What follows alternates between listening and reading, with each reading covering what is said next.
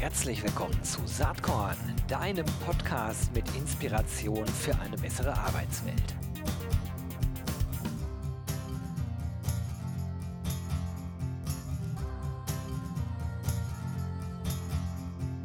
Hallo und herzlich willkommen zum Saatkorn Podcast. Spannendes Thema heute, denn äh, wir reden ja immer viel über Transformation, digitale Transformation. Aber was ist eigentlich mit Recruiting Technology Transformation? Auch ein Thema, was sehr, sehr spannend ist und was wahrscheinlich in vielen Unternehmen auch gerade stattfindet. Dazu habe ich heute zwei Gäste am Start. Sie sind beide von EY, sind dort im Bereich People Advisory Services tätig. Und das ist einmal Stefan Lütteke. Er ist Director in dem Bereich. Hallo Stefan. Hallo Gero. Und dann habe ich am Start den Maximilian Wichelhaus. Hi Maximilian, er ist Manager in dem Bereich. Hi, Gero. Wunderbar. Du hattest mich auch angeschrieben ne, zu dem Thema, fand ich ganz cool. Und hast irgendwie geschrieben, ein Thema, was viele Kunden gerade beschäftigt, ist ein Cloud Impact Assessment. Also es geht um die Fragestellung, welche zusätzlichen Dimensionen, äh, People, Process, Culture, Customer eigentlich im Rahmen einer HR-IT-Transformation noch berücksichtigt werden sollten. Bevor wir da so richtig drauf kommen, vielleicht könnt ihr einmal äh, kurz vorstellen, wie ihr bei EY gelandet seid äh, und was ihr im Bereich HR-Transformation so macht. Vielleicht kannst du anfangen, Stefan. Danke, Gero, gerne. Dann kurz einmal zu mir, Stefan, äh, Stefan Lütteke, sitze gerade im wunderschönen Bochum und ich bin jetzt im siebten Jahr bei UI, bin Direktor, wie Gero erzählt hat, im Bereich HR Transformation, bei, im Bereich People Advisory Services. Ganz kurz zu mir, ich war vor UI elf Jahre bei einer anderen großen Unternehmensberatung tätig, habe da schon SAP On-Premise und SuccessFactor implementiert und habe auch eine Inhouse-Erfahrung in HR sammeln dürfen, sechs Jahre bevor ich in die Beratung eingestiegen bin bin. Was ich mache bei UI sind hauptsächlich technologiegetriebene HR-Transformationen, sprich ich kümmere mich um alle Themen, die mit einer Implementierung einer Software zusammenhängen. Und das ist eben nicht nur die Software selber, da geht es auch um eine Umstellung vom HR-Operating-Modell, die Themen Change Management, das Thema Employee Experience. Und ich unterstütze unsere Kunden auch, die richtige Strategie zu definieren oder die richtige Software auszuwählen für Recruiting oder andere HR-Funktionen. Super, ganz herzlichen Dank, Stefan. Kommen wir zu dir, Maximilian. Wie bist du in dem Bereich gelandet? Du warst ja äh, vor zwei Jahren schon mal zu Gast hier im Saatkorn-Podcast, damals noch unter altem Namen. Und damals haben wir über Employee Experience gesprochen. Genau, ja, viel hat sich getan. Ähm, Max Wichler ist mittlerweile mein Name. Ich sitze im wunderschönen Düsseldorf, habe vor zwölf Jahren im HR-Bereich angefangen, damals noch ähm, im Bereich der Implementierung einer SAP On-Premise HCM Solution, war dann ähm, sehr lange Zeit als Businesspartner in der Industrie tätig und bin vor sechs Jahren in die Beratung übergegangen und befasse mich jetzt ja neben dem Thema Employee Experience, wo wir immer noch ähm, Kunden in verschiedenen Strategieprojekten begleiten, insbesondere auch in den technologiegetriebenen Transformationen. Und Stefan und ich haben, glaube ich, Stefan, auch wenn ich da für dich sprechen darf, wir haben beide, glaube ich, eine zweigleisige Ausbildung genossen. Einerseits in der wirklich klassischen HR-Funktion in der Linie, als auch noch eine Technologieausbildung parallel, wobei ich uns jetzt nicht als die klassischen Techies bezeichnen würde. Allerdings können wir trotzdem, wenn es ans Thema Integration geht, Konfiguration, immer noch bestimmte Situationen, glaube ich, sehr, sehr gut einschätzen. Ja, super, Dankeschön. Also das ist ja was, äh, was ich persönlich eigentlich super finde, wenn Leute am Start sind, die verschiedene Facetten kennen, äh, die sowohl in der Linie mal waren und jetzt in, der Beratung unterwegs sind oder umgekehrt den Weg gegangen sind, äh, whatever. Ich glaube, dass halt so ein Perspektivwechsel einfach total sinnvoll ist, insbesondere dann, wenn man in komplexen Projekten, und das ist bei euch ja, glaube ich, die Tagesordnung, berät. Ähm, Jetzt ist es so, dass ich mir kaum vorstellen kann, dass ihr Langeweile habt, weil ja heutzutage fast alles technology-driven ist. Wie hat sich das entwickelt, äh, Stefan? Vielleicht kannst du einmal sagen, so wie du die letzten Jahre so wahrgenommen hast äh, in deiner Funktion als, äh, als Berater. Ist da deutlich mehr sozusagen auf eurem Tisch gelandet? Sind die Projekte komplexer geworden? Ähm, hat sich vielleicht auch das Verständnis in den Unternehmen geändert, wenn es um HR-IT-Transformation geht? Ich glaube, wenn ich mal mit dem letzten Punkt anfange, Gero, ich glaube, das Verständnis hat sich zum Glück geändert und ändert sich ständig weiter. Und zwar, als ich gestartet habe mit der Beratung vor mittlerweile 17 Jahren, äh, haben wir noch IT-Systeme für HR eingeführt, um die Prozesse für HR etwas zu digitalisieren. Da hatten wir einen reinen Fokus, wie kann die Technologie HR helfen, Prozesse schneller oder besser zu machen. Was sich in den letzten Jahren stark geändert hat, ist der Fokus der Technologieeinführung. Der Fokus wird viel mehr gesetzt auf welche, wie kann ich die Employee Experience verbessern, wie kann ich es meinen Mitarbeitern einfacher machen und wie kann ich auch den Mitarbeitern wirklich ein, ein Gefühl innerhalb des Unternehmens gehen, geben, dass sie auch von ihrem Privatleben kennen. Weil ich glaube, wir, wir wissen das alle, dass zum Teil die, die Technologie, die wir im Privatleben nutzen, sei es jetzt äh, Shoppingportale oder Portale zum Buchen von Reisen, die sind einfach zu benutzen. Da habe ich drei Klicks, alles auf einer Oberfläche. Und wenn ich dann viele HR-Systeme der Vergangenheit denke, dann muss ich erstmal lange suchen, um zu finden, was ich mache oder was ich machen darf. Und das hat sich in den letzten Jahren geändert. Die Kunden haben dann stärkeren Fokus drauf gesetzt. Employee Experience ist in aller Munde. Und auch der Zyklus von technologischen Innovationen und Projekten hat sich für uns wesentlich verändert und ist schneller geworden. Super, Dankeschön. Also das, das hätte ich jetzt auch so erwartet. Ich glaube, äh, aus meiner Perspektive, aber vielleicht ist das auch falsch, äh, es ist ja auch so, dass wahrscheinlich immer mehr in Schnittstellen gedacht werden muss. Oder bin ich da auf dem Holzweg? Max, ergänzt da gerne, wenn ich jetzt vorlege. Ich glaube, das Thema Integration ist immens wichtig geworden, gerade weil wir aus meiner Perspektive sind wir wieder in, in einer Best-of-Breed-Welt gelandet. Ich glaube, die Zeiten, wo man ein großes ERP-System gesucht hat, um alle Funktionen von HR abzudecken, die ist vorbei. Heute geht es mehr darum, wirklich zu suchen, welche Systeme sind für eine Funktion wie Recruiting, Learning, Payroll die richtigen. Suchen wir dann die besten Systeme aus, die ich finde auf dem Markt und muss die aber natürlich miteinander verbinden.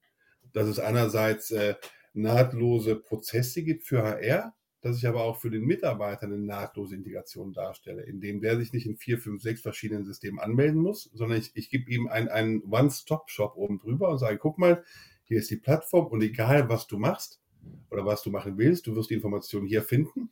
Und mit Integration stellen wir sicher, dass es in den richtigen Systemen landet nachher.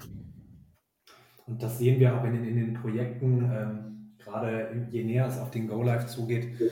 Ich glaube, wir sprechen alle mittlerweile nicht mehr von einem Fachkräftemangel, sondern man spricht mittlerweile von einem Arbeitskräftemangel, aber der ist eben ganz, ganz stark im Bereich der Integrationsexperten aktuell vorzufinden. Definitiv. Naja, ich äh, stelle mir so vor, dass die Entwicklung eigentlich äh, in den nächsten Jahren dadurch gekennzeichnet wird, dass wir noch mehr erleben, dass, dass es nicht die eine Wunderlösung ist. In der Tat, also diese äh, Zersplitterung größer noch wird. Warum? Äh, weil wir immer spezifischere Lösungsanbieter mit spezifischeren Lösungen brauchen werden äh, für verschiedene Zielgruppen, intern wie auch extern ähm, sodass also dieses ganze Schnittstellenthema deutlich wichtiger wird. Auf der anderen Seite, und da bin ich ja wirklich totaler Technikleihe, glaube ich auch, dass Technologie sich ja total verändert und einfach irgendwie adaptiver wird und äh, es einfacher wird, die Dinge zusammenzustöpseln. Wie ist da eure Sicht drauf, Maximilian? Vielleicht kannst du dazu was sagen. Also ich glaube, gerade im Bereich der Cloud Solutions hat sich mit der Entwicklung und Etablierung von verschiedenen API Solutions, gerade hinsichtlich SOAP und REST Request, schon in den letzten Jahren einiges getan. Die das Aufsetzen, zum Beispiel nehmen wir mal ein klassisches Beispiel aus Projekten, ist zum Beispiel eine Hiring-Schnittstelle. Das heißt, die Übertragung von Stammdaten der zukünftigen Mitarbeiter. Das ist schon deutlich komfortabler geworden ähm, aktuell.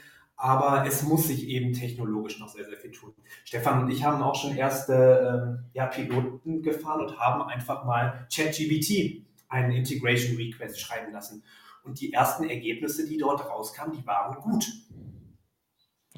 Also auch davon erwarte ich mir, erwarte ich mir nochmal weitere Skalierbarkeit, gerade für den immer wichtig werdenden Bereich der Integration, was du angesprochen hast, Gero.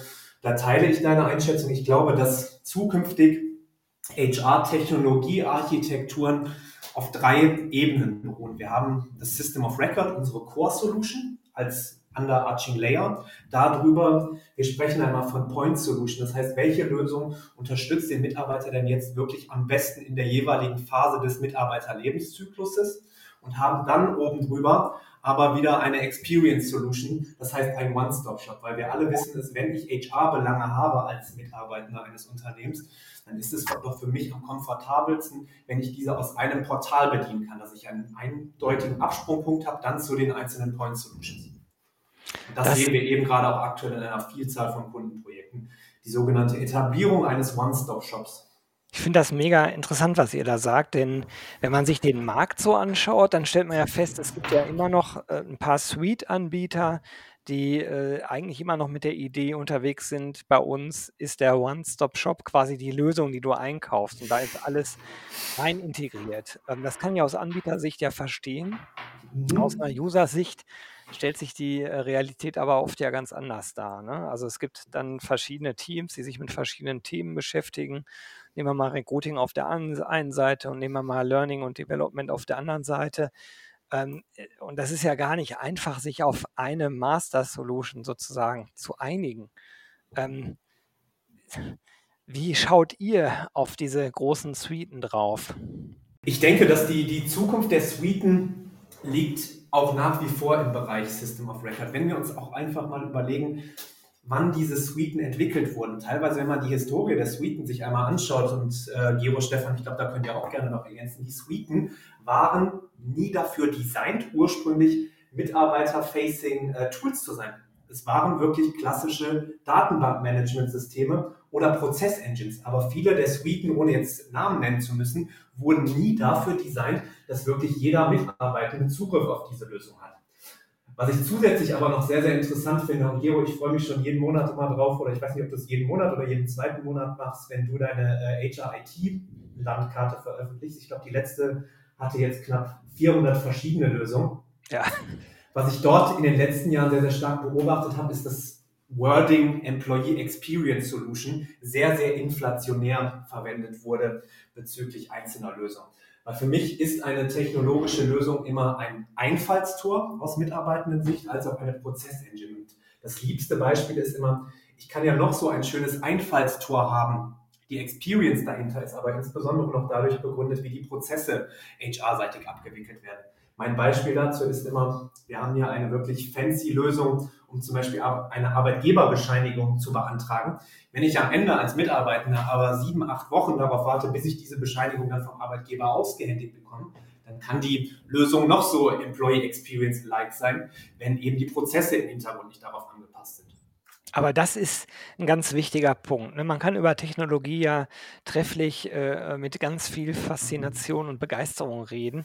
Und das ist natürlich nicht ganz ungefährlich, weil, weil oft bei den Leuten, die sehr stark nur auf dieser Technikseite unterwegs äh, sind, irgendwie vergessen wird, wie es im betrieblichen Alltag dann wirklich genutzt wird. Ne? Und, und du kannst ja die tollste Technologie haben, wenn sie nicht vernünftig genutzt wird, bringt sie dir halt gar nichts. Das heißt, also das Interesse muss ja eigentlich auf Kundenseite sein. Wenn ich jetzt aus eurer Beraterperspektive denke, du musst die Leute ja insbesondere dazu bringen, das wirklich zu benutzen. Und was sind aus eurer Sicht dafür Voraussetzungen, die man erstmal schaffen muss, äh, damit das hinterher ein Erfolg wird, die Einführung einer technologischen Lösung? Bevor wir machen. Gut, dann äh, fange ich einmal kurz an, Max, und dann kannst du gerne noch ergänzen. Ich glaube, was ich da oder was mir da als erstes einfällt, ist, ist, dass natürlich auch die Soft Häuser ihre Lösung verkaufen als die eierlegende Wollmilchsau. Ne? Nach dem Thema implementiere meine Lösung und alles wird gut für HR. Und ich glaube, das ist jetzt, die Zeit ist gerade da, wo viele Unternehmen feststellen, es ist nicht nur durch Technologie allein gelöst, sondern du brauchst auch andere Veränderungen im Unternehmen. Und ich meine, das Klassische oder der, der Klassiker ist, natürlich brauchst du auch ein vernünftiges Change Management, wenn du eine neue Software einführst. Ne? Du musst die Mitarbeiter und die Führungskräfte und die HRler vernünftig auf, dem, auf, die, auf der Reise mitnehmen. Aber, was Marius auch eben sagte, neben der Technologie müssen wir uns auch um die Prozesse kümmern. Sprich, wie sieht ein wirklicher äh, End-to-End-Prozess aus? Weil der Prozess besteht nicht nur aus technologischen Punkten, der Prozess hat auch menschliche Interaktion, der hat irgendwelche Meetingstrukturen drin, sprich wirklich den, den Prozess in allen Facetten zu beobachten.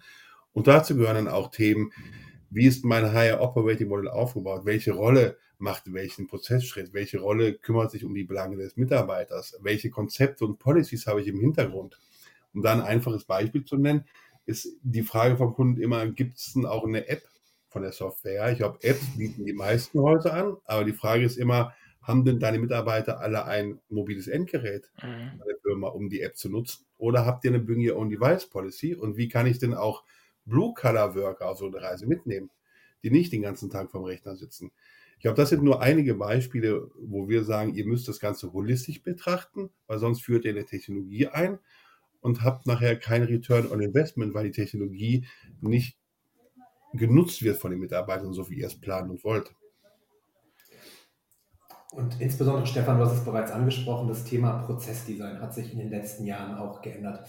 Ich nutze immer gern, ganz gerne das, das Wording dazu Darkroom Approach. Das heißt, hätten wir vor 15 Jahren noch Prozesse designt, dann hätten wir uns ins Hinterzimmerchen zurückgezogen und hätten die Prozesse designt, um das Leben von HR eben so angenehm wie möglich zu gestalten. Wenn wir mittlerweile aber auch Prozesse designen oder aber auch Anforderungen an eine zukünftige neue HR-Technology-Lösung, dann betrachten wir diese immer aus zwei verschiedenen Seiten. Als erstes nähern wir uns eigentlich und kreieren Personas, das heißt, wer von unseren Kunden nutzt dieses Tool eigentlich auch am Ende und was erwarten unsere Kunden am Ende äh, überhaupt von der Toolnutzung und bilden da sogenannte Journeys ab. Und auch das machen wir nicht im Hinterzimmerchen, sondern wenn wir zum Beispiel eine Onboarding-Lösung etablieren wollen, dann interviewen wir Mitarbeitende, welche kürzlich durch den Onboarding-Prozess gegangen sind oder auch weitere Mitarbeitende, was eben ihre jeweiligen Erwartungen an die einzelnen Prozessschritte in einem Onboarding-Prozess sind. Das ist die eine Seite, also die Outside-In-View und die Inside-View von HR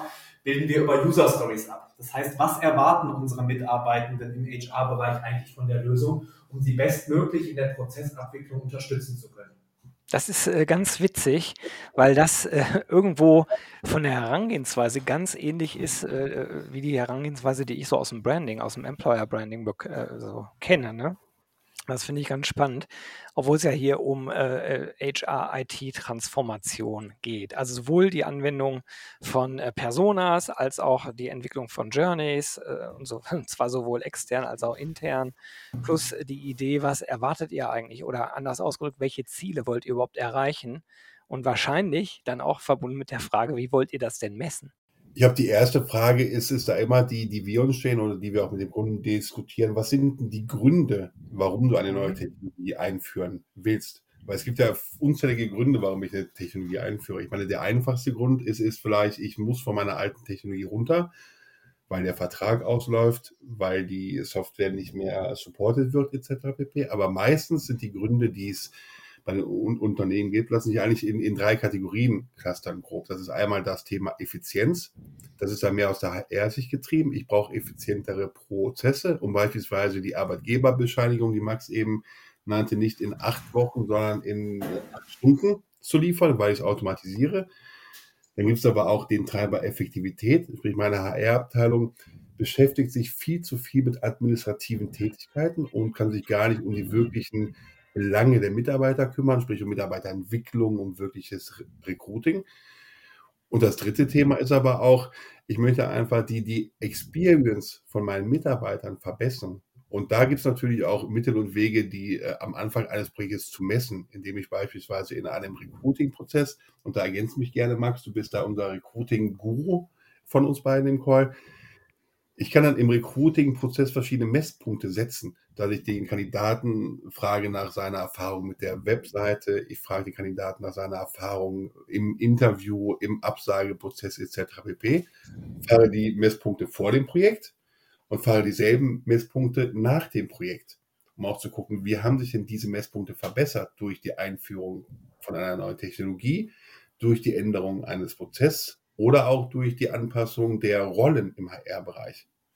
Super, danke. Ich äh, würde gerne noch mal ein bisschen auf so typische Anfängerfehler kommen. Also wenn ihr sozusagen in so Erstgespräche mit potenziellen Kunden reingeht, gibt es da so diese typischen Fehler, vor denen man eigentlich warnen muss, wenn man mehrere solche Projekte schon gemacht hat?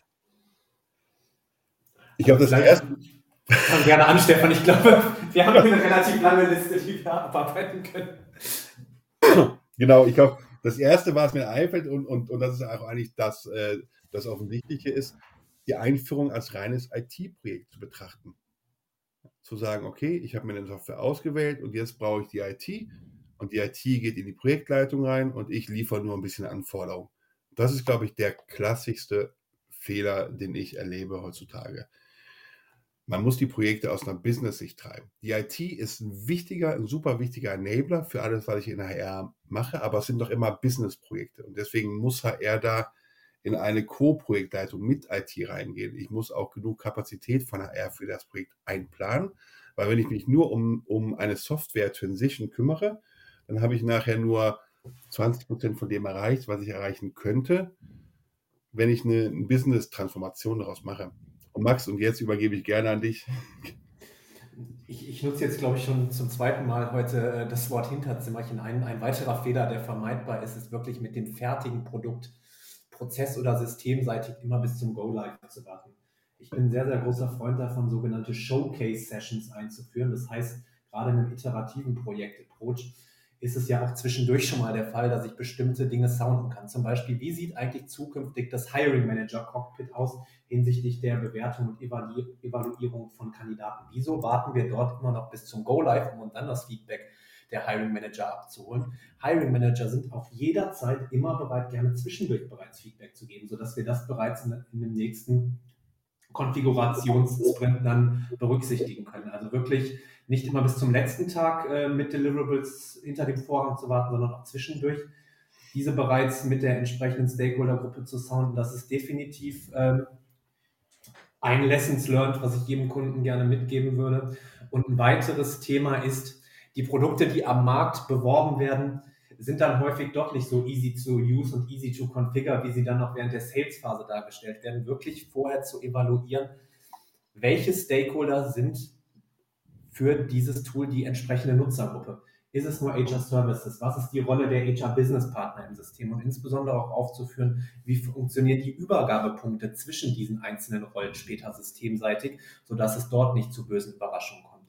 Und das dritte, Lessons learned, ähm, ist, sich im Vorfeld darüber im Klaren zu sein, welche Daten in das System, in den Prozess eingehen. Das heißt, welche Inbound-Integrations benötigen wir und welche Outbound-Integrations. Das heißt, welche Daten verlassen dann das System oder den Prozess und werden gegebenenfalls in weiteren Drittsystemen noch weiter verarbeitet.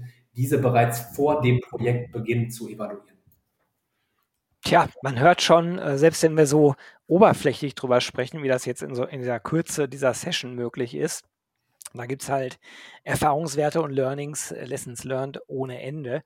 Ich ähm, habe vor vielen Jahren mal die Erfahrung gemacht, dass es auch hilfreich sein kann, im eigenen HR-Team jemanden zu haben, der, der eine Tech-Sprache spricht und der oder die mhm. als Übersetzer, Übersetzerin fungieren kann in beide Richtungen, weil ich gemerkt habe damals, ist schon viele Jahre her, dass Techies oft äh, anders denken, reden, sprechen, als, äh, als die HR-Fraktion es normalerweise tut. Und da ist es echt hilfreich, äh, Übersetzer am Start zu haben. Seht ihr das auch so? Wahrscheinlich fungiert ihr ja in eurer Rolle auch so teilweise, oder? Definitiv, Gero. Ich glaube, was sich etabliert hat und, und was sich auch als äh, gewinnbringend ge gezeigt ist, eigentlich, wenn es in der HR eine Funktion, eine Abteilung, ein Team, wie auch immer gibt, was sich eben mit IT auseinandersetzt. Das ist der, der Brückenkopf dann zur wirklichen IT. Das heißt jetzt für uns doch nicht, dass HR die Systeme selber konfigurieren und warten muss, aber HR muss die Strategie entwickeln, was möchte ich denn für eine technologische Unterstützung haben. HR muss die Designs mit aufnehmen und HR muss im Prinzip auch mit der eigenen IT oder mit dem Implementierungspartner auf Augenhöhe sprechen können.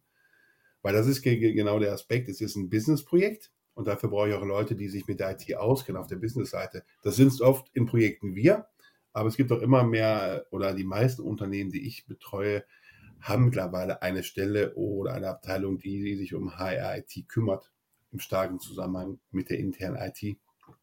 Super. Im Hinblick auf die Zeit, wir haben gar nicht mehr so viel Zeit. Gibt es noch irgendeinen Aspekt, der euch ganz besonders wichtig ist, so zum Abschluss? Was wir eben gesagt haben, oder du hast es am Anfang vom Interview gesagt, Gero, das Thema Cloud Impact, wie wir es nennen. Und das ist wirklich, was wir allen Unternehmen und allen Zuhörern gerne mitgeben, ist, plant eine Einführung einer Technologie ganzheitlich. Guckt nicht nur aus einer IT-Brille drauf, guckt auch drauf, was verändert sich an Prozessen, was bringt die neue Technologie mit, was ich in meinen Prozessen verändern muss, wie muss ich meine Prozesse neu aufstellen und was gehört zu dem Prozess dazu neben der Technologie wie ändern sich gegebenenfalls die Rollen in HR? Wie ändert sich die Rolle des Recruiters oder des äh, Learning-Administrators durch eine neue Technologie? Was nimmt ihm die Technologie vielleicht administrativ weg durch Automatisierung oder auch durchaus so Tools wie ChatGPT in der Zukunft? Und wie muss ich dann die Rolle neu schneiden, dass der Mitarbeiter auch nach der Einführung weiß, was er noch zu tun hat? Und dann auch das Thema, was Max eben sagte, nehmt die Kunden von Anfang an auf die Reise mit sprich etabliert Customer Sounding Boards, wo Führungskräfte und Mitarbeiter drin sitzen, die von Anfang an involviert werden, denen man Prototypen zeigt und nicht erst bis zum Deployment warten. Das wären so meine wichtigsten Key Takeaways oder die Sachen, die ich noch gerne mitgebe. Max, dann gerne noch zum Ergänzen. Ja, ich glaube, HR steht generell vor einer Transformation zu einer kundenzentrierten und experience-driven Service-Plattform in der Zukunft, wofür die Technologie jedoch immer nur ein Enabler ist. Stefan, du hast es eben angesprochen, die Technologie ist nicht die äh, Wollmilch. Äh, jetzt jetzt habe ich einen Sprechfehler drin. Jetzt eierlegende Wollmilchsau. Ist vielleicht nicht die eierlegende Wollmilchsau. Und ähm, ein Thema ist noch, HR-seitig muss ein Umdenken stattfinden. Ich treffe immer noch sehr, sehr viele Unternehmen und Kunden an, wo immer noch von wir, wir HR und den Mitarbeitenden gesprochen wird. Jedoch sollte das Umdenken dahingehend stattfinden, dass die Mitarbeitenden als Kunden gesehen werden und so eben auch die Prozesse zukünftig aufgesetzt und gestaltet werden. Und sich immer die Frage zu stellen, wäre unser Kunde dafür bereit, für diesen zusätzlichen Prozessschritt noch die längere Wartezeit in Anspruch zu nehmen? Das ja, super, eine, super Frage. Eine Kernfrage im Prozessdesign, die ich sehr, sehr gerne nutze. Ja, Leute, das war ein ganz, ganz spannendes Gespräch. Ich würde jetzt fast gerne noch weitermachen, nur unsere Zeit ist leider am Ende. Aber vielleicht machen wir irgendwann Folge 2 und ich sage jetzt erstmal ganz, ganz herzlichen Dank äh, an euch, an, an Stefan und Maximilian von EY, dass ihr euch eine halbe Stunde Zeit für Saatkorn genommen habt. Vielen Dank für die Einladung, Gero. Bis bald. Danke, Gero. Und wir sind gerne bereit für Folge 2. Abgemacht, machen wir. Bis dann. Tschüss. Dann. Tschüss. Hat dir diese Saatkorn-Podcast-Episode gefallen? Dann komm doch am 6. und 7. Juni nach Berlin. Da gibt's das RC23 Festival unter dem Motto Open Your Mind to Recruit and Retain. Wir wollen da gemeinsam lernen, netzwerken und feiern. Mit über 130 SpeakerInnen auf sieben Stages in- und Outdoor mit sechs Panels, fünf Workshops, vier Talks, zwei Book-Signing-Sessions, ähm, ganz spannenden Keynotes, Praxis-Cases äh, en masse, in einer großen HR-Tech- und Startup-Area mit 40 Startups und äh, HR-Tech-Lösungen mit eigenen Focus-Stages für die Themen Recruiting, Retention und Ausbildung und vieles, vieles mehr. Eine geile Party gibt es am 6. Juni obendrauf. Super Live-Act, DJ, Open End, Food and Drinks included. Ähm, Tickets gibt ab sofort unter www.rc23.de. Ich freue mich, wenn wir uns dort sehen. Bis dann. Ciao.